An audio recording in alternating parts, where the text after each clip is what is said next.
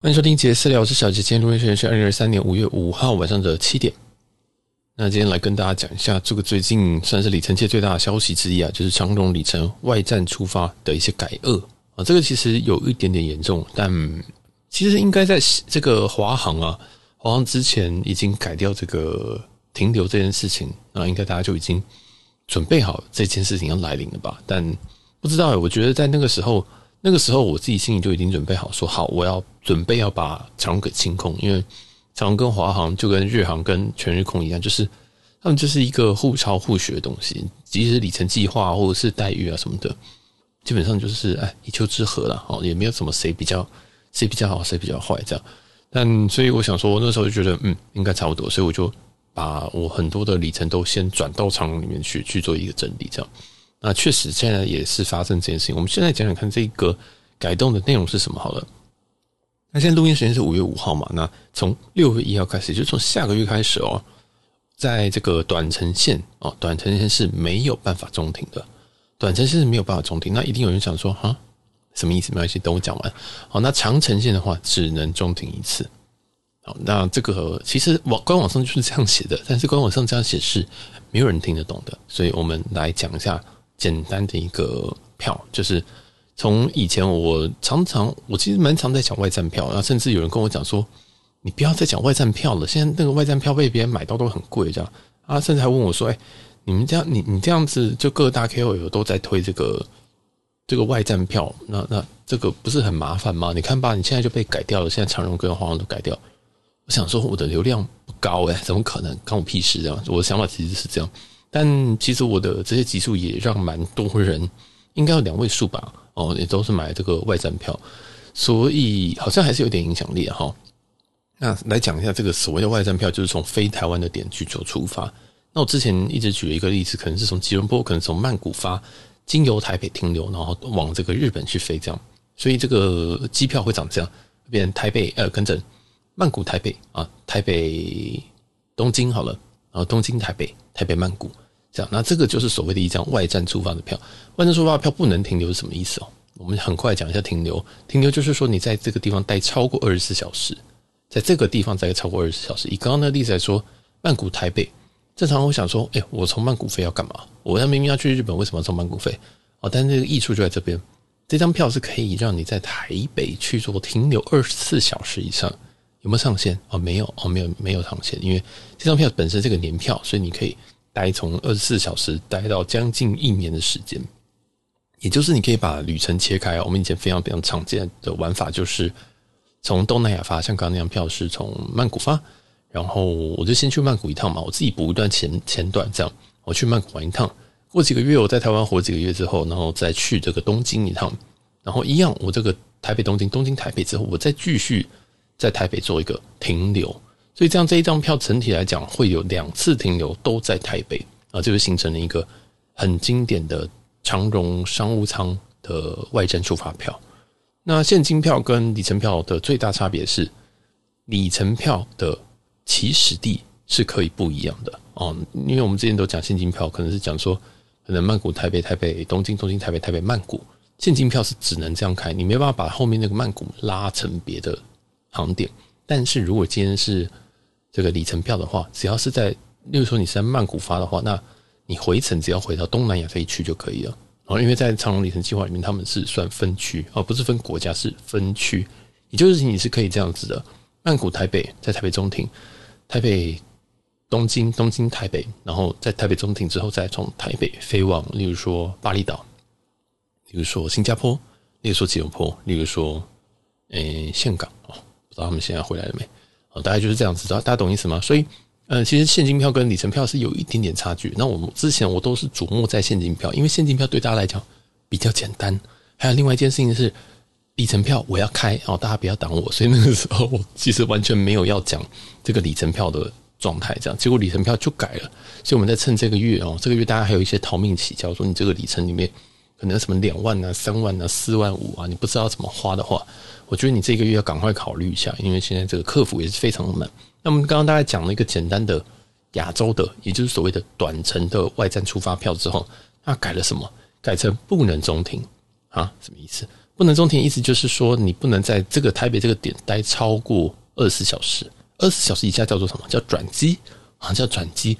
所以你一样是可以外站出发，只是你在台北这个点只能待二十四小时以内哦，那就变成曼谷台北，然后你台北要马上转机飞这个东京这样子，那就没有意义呢。老实说就没有意义，因为我们以前就是希望说，比如说五万里你可以换四段商务舱，听起来非常非常的 promising 嘛，就觉得哦这很棒，这个可以。玩三次这样子就很酷，甚至你在一年内你可以去三个国家，而且里面有四腿是商务舱，哇，超爽！但是现在没有这种东西了哦，即将在六月一号改掉，所以这件事情就对于常旅客就是有一个很很大的打击啊，我只能这样说。那再来长城有没有改啊？长城有改，长城原本也是一样，这个一张票原本是停留可以两次啊，那现在改成只能最多一次哦，不是完全打掉，不是完全捏掉，是还有一次。那有人就想说，哈，我听不懂什么叫做长城啊？长城，例如说像是北美啊、欧洲这种都算。那我就以一张我去年开的一张票的例子，去年我从西雅图回来啊，正确来说我是从旧金山搭飞机，我就有一张票是旧金山台北，我就先回来台北，然后在台北做停留，然后剩下的是台北新加坡、新加坡台北、台北旧金山啊，所以这张票是从。旧金山飞往新加坡，然后经由台北做停留啊，转应该说是做转机，只是我在这边停留比较久一点，这样。所以这一张票我可以去两次的美国哦，美西，因为我我刚刚我哥在那边，所以我我我这两年都要都要去找他。那另外中间再多送了一个新加坡之旅，这样。那全程商务舱，这个的里程是十五万里吧？啊，十五万里。那这个就是一个标准的外站出发，而且你停留两次的一张一张机票啊，这个就很酷嘛，对不对？这个就是这个就是倒过来玩，因为我们刚刚都是我们常常用举例都是举东南亚嘛，但其实你可不可以不要东南亚发？可以啊，你可以你也可以用东东京发，你可以东京台北台北洛杉矶洛杉矶台北台北东京，这种也是一种外站出发哦。所以其实这个你前前后你不一定一定要就是照那样子，只是为什么通常我们会把东南亚。就当做一个起点，第一个是这个是税金比较便宜哦，东南亚起飞税金是比较便宜。第二件事情是像我刚刚那张是旧金山发，那你要先飞到旧金山，因为我们听众大部分都是 base 在台湾，你必须要你必须要先飞到旧金山，那这件事情就会、呃、会有更多的成本在，所以通常啊，通常大部分人是会把中间那趟当做最重要的，哦，就是第二腿跟第三腿当最重要的。好，那现在这个开开动之后，变成说你的停留只能有一次。所以以刚刚那张票来讲的话，我停留两次，那就不合票规，就不合票规。好，这样有听懂吗？我我非常非常快的这个再 sum 一遍。如果你听不懂，再往往前回去听，因为我讲话可能有点快。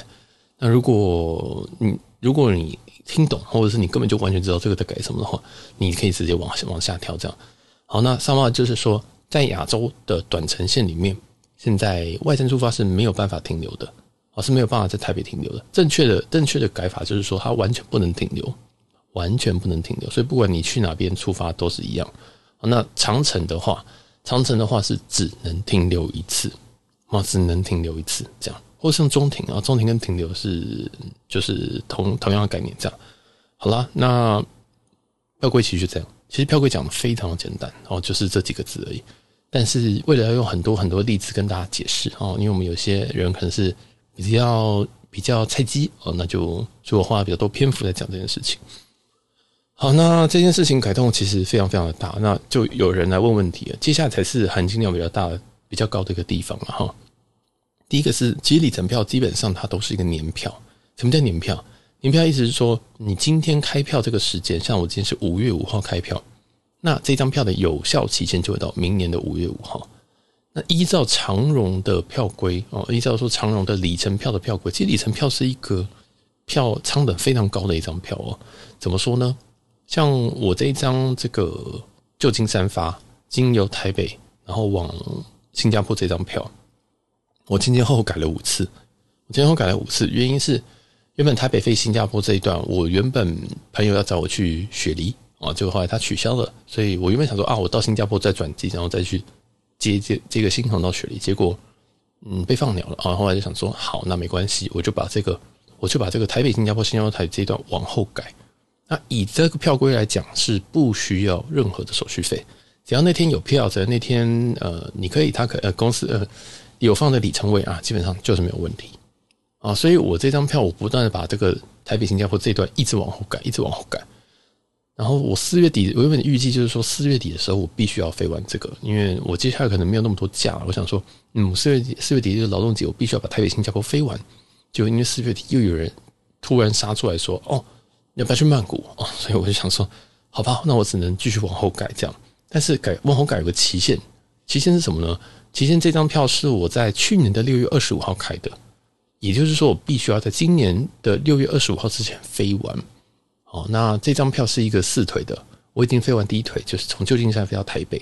那剩下这个台北、新加坡、新加坡、台北、台北、旧金山，剩下这三段其实很长哎、很长哎、那现在的目前是五月五号到六月，到今年的六月二十五号，我只剩下一个半月左右时间。要飞完剩下的三腿商务舱，哇，所以这也是很累一件事情，所以我就把这个又往后推，又往又往后推。那我花多少钱？没有哦，就是改票这个东西都是没有，没不需要花任何的钱，因为依照长荣的这个酬宾计划或者里程票的这个票规，就是你只要改时，你改时间是不用钱的，你改这个地点是要钱的。所以你现在这个重点就来了，就是我们现在如果想要先开票。可不可以？可以。我在六月一号之前先开好这张票，那我之后可不可以再改时间？可以啊。所以如果你现在刚刚还有什么三万五千里五呃三万五千里，然后五万里的话，我建议你在六月一号之前先开好票，然后确定好航点，航点能不动就不要动。什么意思呢？你可不可以动？可以，但是要加钱。那会不会因为改票改航点这件事情其实是 reissue 一张票，他会再重开一张票给你。那那到时候你六月一号再重开一张票，你的票规会不会变成新的？我的理解是会。我先跟你说，我的理解是会变成新的票规，也就是外站的这个停留可能就变成不行了。所以我会建议说，大家就现在先开好一些航点，然后如果你时间 match 那更好，如果你时间不 match 怎么办？那你就尽量啊，尽量尽量开在你可能觉得它里程票放的比较多的位置，或者是你一定可以成型的一个位置，这样子，这样理解吗？讲到这边，应该已经有人已经热档了。基本上就是里程票，不管你中间你有几腿、两腿，单纯来回也好，四腿外站出发也好，长荣的里程票的时这个时间，只要你航点不不跟动的话，移动时间是不用手续费。哦，但是这个移动时间也不是说你可以就是把一二三四腿变成一三二四腿，不是这样，时间序不能变啊，时间序不能变，但是你的你的这个时间。啊，时间，例如说像我的四月二十八号台北新加坡，五月三号新加坡台北，我把它移成六月三号台北新加坡，六月五号新加坡台北，这样就可以。我就是平平的往后移，这样。那当然，我后面那一趟还有一个台北的旧金山，这样我就是放在六月中的端午节。所以其实这就不就这这个东西就不会有问题，因为你的顺序没有变，然后航点没有变，这就是不用加钱啊，这个蛮重要的。那如果你要改航点呢，会不会要是用新的票规呢？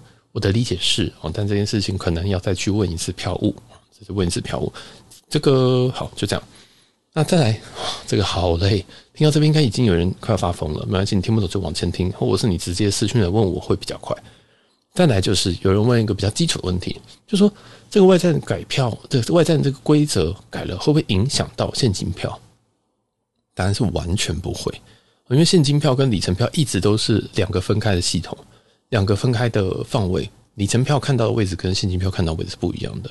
大家航空公司为什么？应该说航空公司为了是要赚钱，它的位置赚它大家的现金，所以在很多很多的位置上面，它并不会放给很，它不会放太多给这个里程兑换。大家其实也知道，里程兑换的这个商务舱，假如说长程的话，可能六七万你就可以换到一个。台北跟美国的来回商务舱，但是你实际真的去买的时候，你可能要花到二十万。那你是你是公司，你会怎么办？所以像长荣大部分在这种长程的，你要么就是可能三百多天前哦要先订，他会放可能放两个商务舱的位置给大家。但是你接下来是什么时候才能比较容易换到？除了你在这三百多天里面不断的不断的查票，他一放掉，他一放出来你就马上订。另外一种可能就是他出发前的。七到十天，我七到大部分人会抓两周以内，就是一个比较急起的票。那他发现说：“哎、我好像卖不完了！天哪，我现在有二十五个商务舱位置啊，这个数字一定有问题。但是二十五个商务舱位置，结果我现在只卖了十二张现金票，那怎么办？哇，二十五减十二，我还剩下十三个空位，那我就先放四个位置出来，我就先放四个给里程票，或者嗯，其实顺序应该会先给升等啊，里程升等会在这前面，里程升等先放啊，里程升等，哎，这这这班没有让里程升等，好，那就下一个就是放给这个里程票，里程票如果有没有高高卡在候补，哦，就先这样照顺序给，哦，或或是有什么这个特权，哦，先给他位置这样，所以这样放放完之后，他最后才会放给这个你用里程去兑换的这个这个人。所以其实，我先问我说，到底什么时候可以换到？呃，你要么就是你现在就 plan 好你明天这个时候的、明年这个时候的同个时间的机票，要不然你就是要辛苦辛很辛苦很辛苦的查。另外一种就是，呃，可能出发了两个礼拜前啊，所以常常有人就问我说，为什么你都不开票？原因是干没有票啊，就没有票啊，因为里程票的布是跟现金票不一样，现金票只要上面有任何一个位置，哦，有二十五个商务舱都是空位的话。那你随时都可以买现金票，现金票是最最最恶霸的哈，因为这现金才是王道，这什么里程都不是王道，重点现金才是王道。好，那这就是一个重点。所以为什么这个有人问说，这个现金票这个这个改动会不会影响到现金票？就不会啊，因为它完全就不是改所谓的现金票的部分。那为什么现金票也有外站？为什么？应该是说我们我们这样从很源头讲，为什么公为什么华为什么长荣跟华航？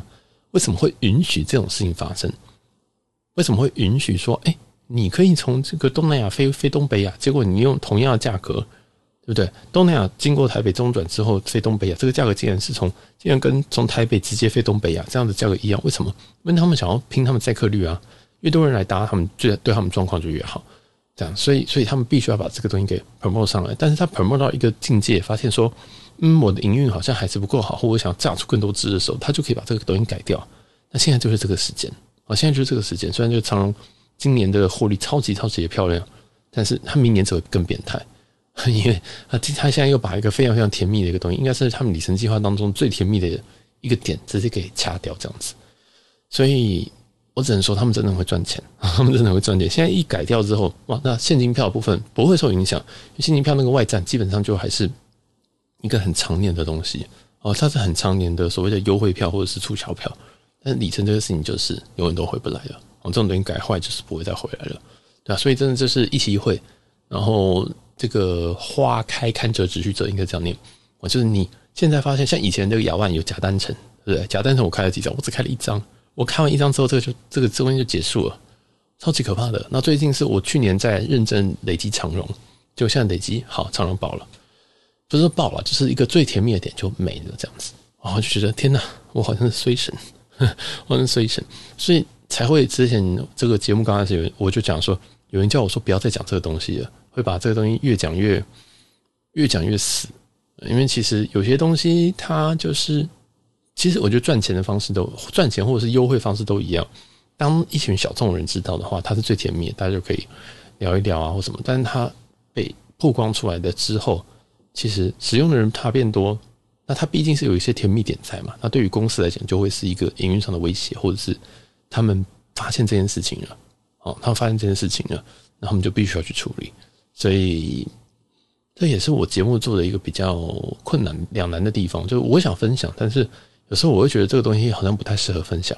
这样，所以如果你真的是对这种东西有兴趣，你可能私下跟我交流比较好啊。可能私下跟你讲，我会跟你讲，我绝对会跟你讲东西。但在节目上，你不能指望你听一个节目，你就可以啊，就是可以获得很多东西。我觉得你可以获得很很很不错的东西啊，但是你没办法获得就是最甜最甜的那个东西。这样，因为我们也有我们的考量。这样，好，那现金票的部分就讲到这边，就是不会影响到现金票啊，不会影响到现金票。那在另外一个很基础问题就是说，哈，那我现在买了一张票，我现在已经开了一张里程票，会不会六一号不能六一号之后不能飞啊？这件事情我我从来没有想过问题，但是真的有人问啊，请问一下，这个你买票的时候，我发现他其实有给你一个很像合约的东西。如果没有的话，你就自己看一下，你 e-ticket 下面就一大串你都不会看的东西，你会只看就你只会看第一页，但是第二页之后才是重点。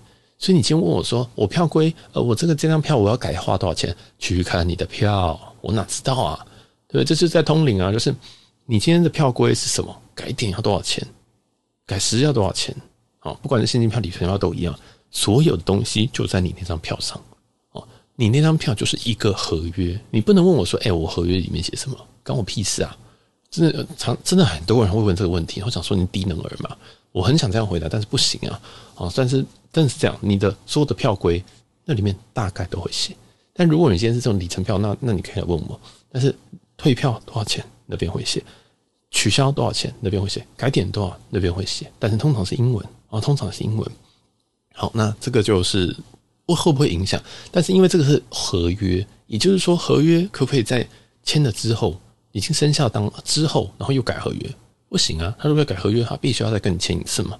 所以你买票的那个刹那，你跟他买完票，你收到票的那一刹那，他就已经成立了，然后就已经成立。他没有办法跟你讲说四月一号之后说啊，你这个票就失效啦，这样子没有哦，不会这种事情不会发生，这种事情就会发生在 bug 票上面。在在一般的票上面，你是六月一号之前开的票，就是用那，就是用六月一号之前的规则，这样懂意思吗？所以现在即使现在的外站票。外站票现在在六月一号之后不能在短不能在亚洲做一个停留，但是呢，你还可以，正确来说是不呃，你的短程的商务舱只不能停留，长程只能停留一次。我刚刚有语病，但是呢，你现在先开好，你之后再改时间，这是没有问题的。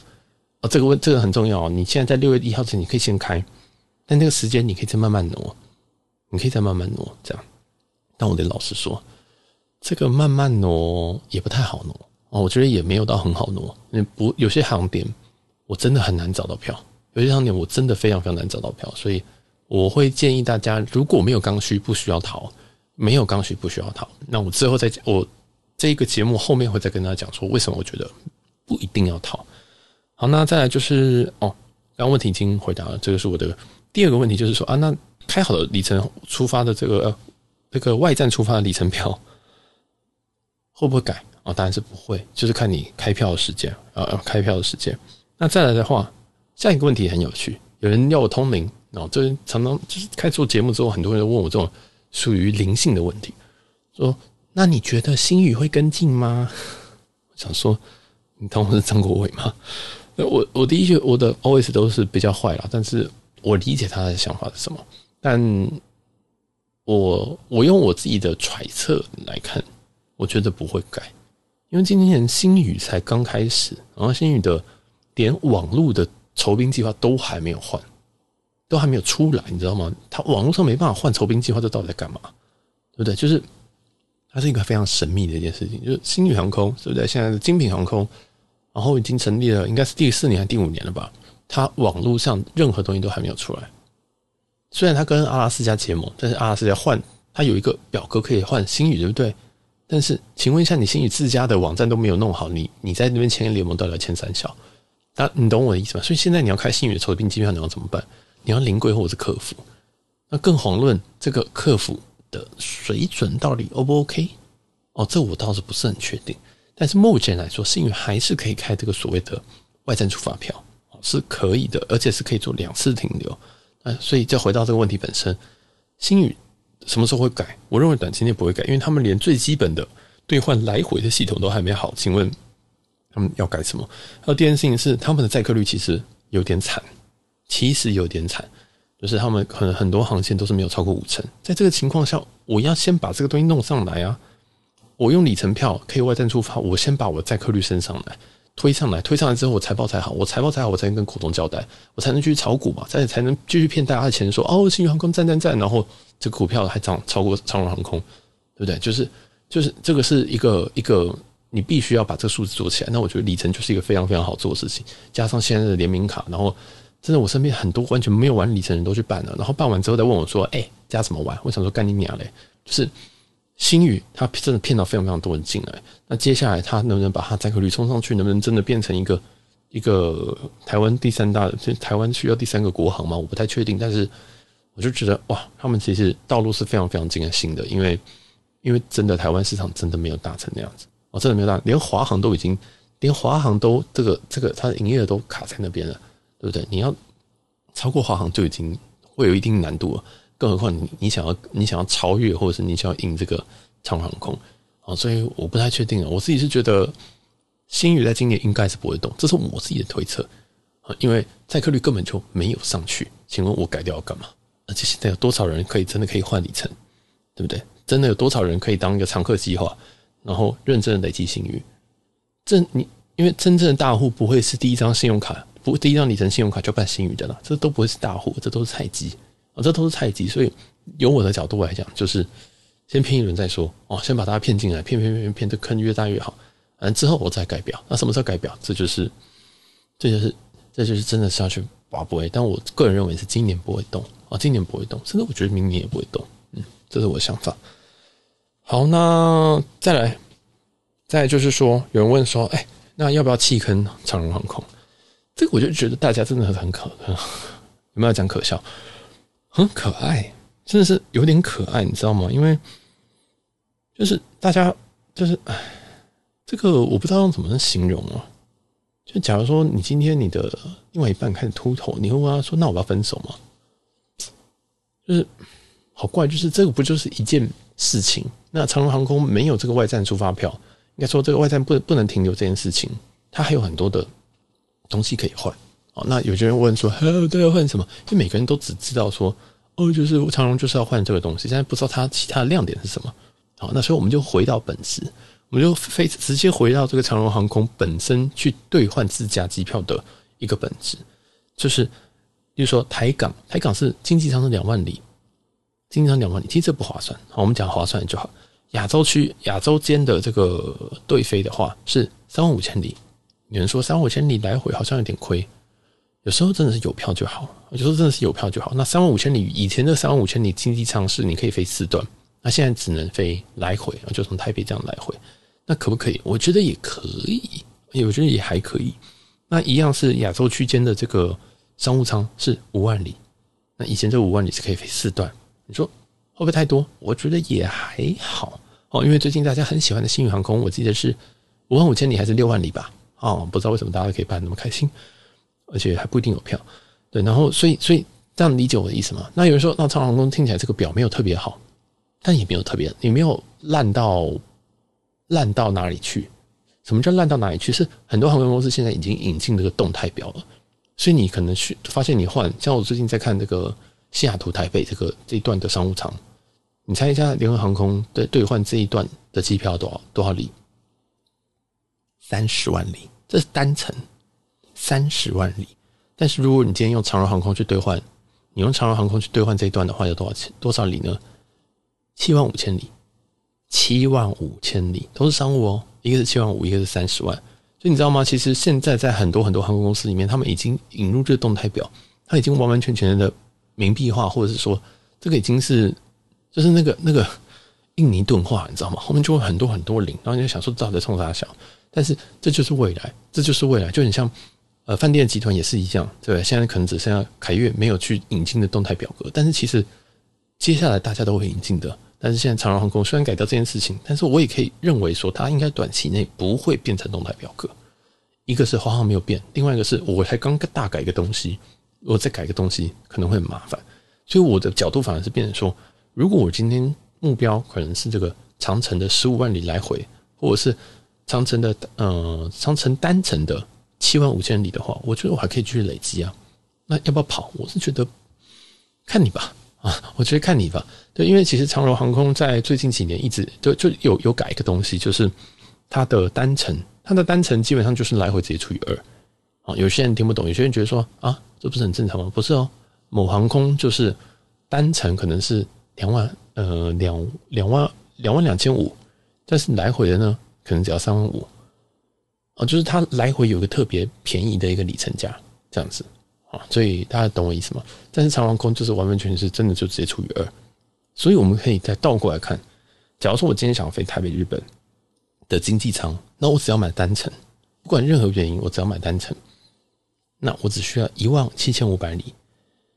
啊，我知道有些人很多人可能不知道说这什么意思啊，这多还是少？我听不懂。新加坡航空一万三千五百里，哦，刚记得吗？再往后再再帮你 recall 一下。长荣是一七五零零，新航是一三五零零，哥伦比亚航空是一五零零零左右，它是动态的。哥伦比亚航空有时候会报到一七五零零，有时候会降到一二五零零。所以有发现这件事情吗？其实你说要差很多吗？我觉得还好，我觉得倒还好，没有到非常非常的不堪。就是说，哦，直接这个一段就是三十三十万里比七万五千里，对，所以大家懂，大家懂这个。这集讲到最后面的意思是说，如果你今天对兑换长荣航空，你就是为这个四段而进去的话，那你可以考虑一下，你是不是要先把你的里程给兑换掉？那如果你要是没有价，那你还有剩余里程的话，你应该思考是未来你的里程要怎么花掉？不管是单程的亚洲经济舱、单程的亚洲商务舱、长程的来回，都还是很可用啊。我觉得都还是非常非常可用。就是讲简单一点，就是比上不足，比下有余了。哦，就是虽然它改掉真的是改掉一个很甜的东西，但是还是有很多很多，还是有很多很多的点。我不会说到亮点，但是有很多很多的点是可以去做使用的。那大概就是集中在这个。亚洲间的经济舱，跟亚洲间的商务舱，还有这个长程的商务舱，我觉得是这样。但这三个是我觉得最好的。当然，你还可以升等哦。这个升等永远都还是在那边，就是你可能买个豪金，然后你升外站出发的豪金，你可以升中间那两段的长城。好，这个也是一个非常非常标准的操作，就是他把确实是把最甜的东西给打掉了，而且最无脑的东西打掉了，但后面还是有一些东西可以。可以可以玩呐、可以卡这样。那因为因为这段时间哈，就是长荣长航空这件事情真的是改的有点大。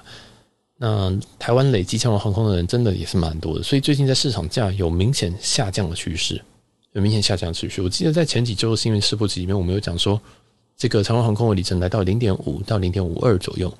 那最近呢，我再跟大家报个价，最近大概已经降到零点四八左右了，甚至有些人杀更凶。所以如果啊如果你最近有要换票，因为其实不是说每个人都可以这样有里程又可以出国，其实有些人这个时间反而是一个最大的成本。所以如果你现在最近也确实，你真的也发现说，哦，我好像有个假，我可以飞一个四段，你可以在这个月赶快去收跟人家收购，然后收购之后呢，就是你可以赶紧去开票，你可以打客服，然后进柜这样子。我是建议大家直接进柜了，因为那客服真的是很。很久，真的是很久这样子。他进柜也是蛮久的，好，那如果客服的话，我是建议，如果你台湾客服打不通，可以打打看世界世界各地的这个长荣航空的客服啊。其实每一个都可以讲中文，这样啊，就我就提点到这边，要不然等一下又跟我说，呃，你又这样讲，那我以后打那个哪里又打不进去，很好烦哦，我流量没那么高。啊，所以就是，如果你最近啊也知道说你查好票哦，确定说嗯，我就是要开这几天这四天之后，那你就可以去跟人家买。那买完之后，请注意大家，请请稍微注意一下风险啊。哦，请人注意一下风险，因为有什么网络的功能、转让功能要开通啊什么的啊，你也不是当天才会拿到，你不是当天会拿到里程，因为即使是开转让名单，你也是二十四小时之后。哦，是二十四小时之后，我知道有些人跑会听到说什么啊，隔天一过十二点就会有，没有，是二十四小时之后。我现在现在是晚上八点，那他如果真的给你这个转让清单啊，真的真的加你的，你像明天晚上的八点你才有生效，所以你就会有二十四小时在很惊很很很害怕说，呃，我有没有票？我有没有票？我有没有票？这样会不会我票被抢走？所以请务必准备备案，然后请务必准备你备案。如果这天没有，你要什么？所以里程票。